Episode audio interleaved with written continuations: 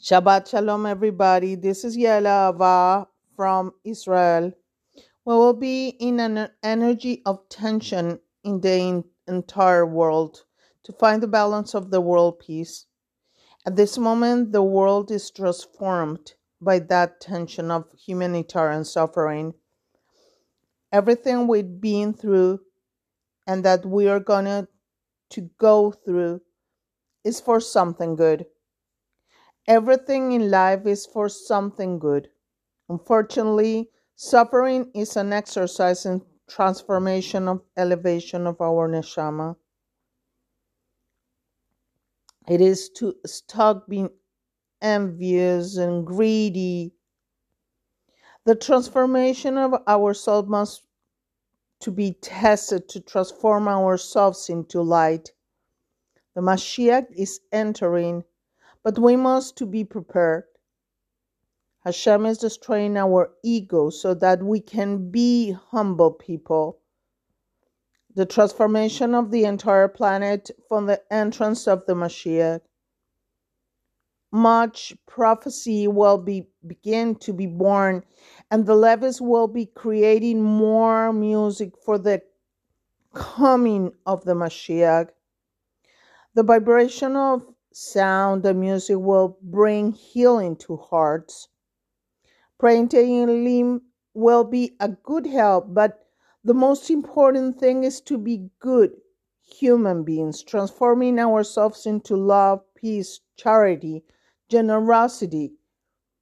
Be kind, be simple, be the energy of shalom.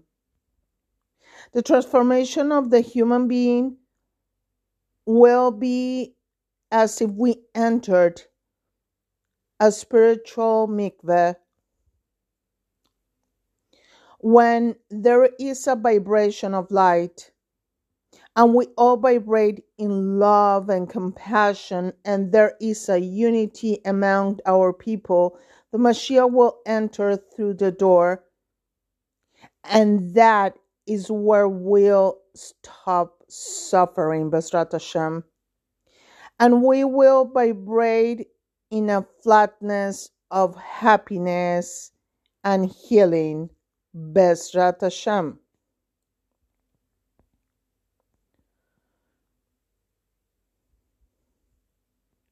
But how can elevate our energy? How can we do this change of transformation?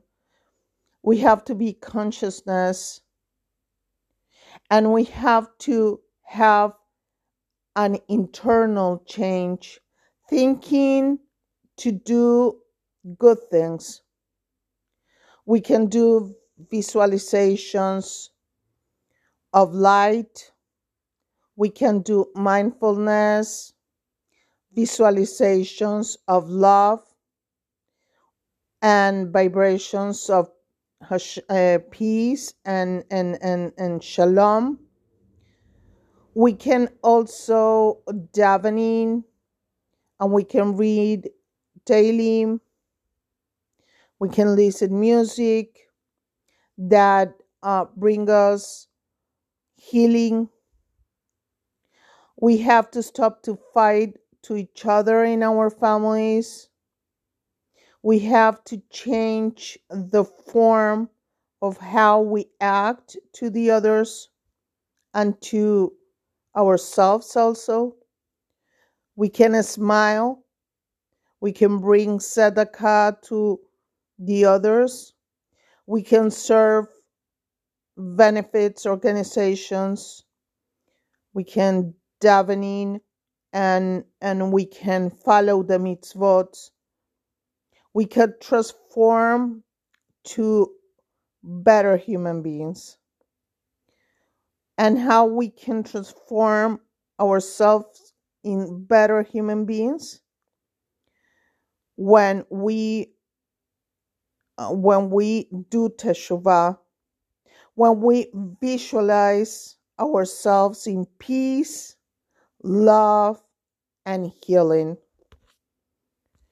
So we have to do this change immediately.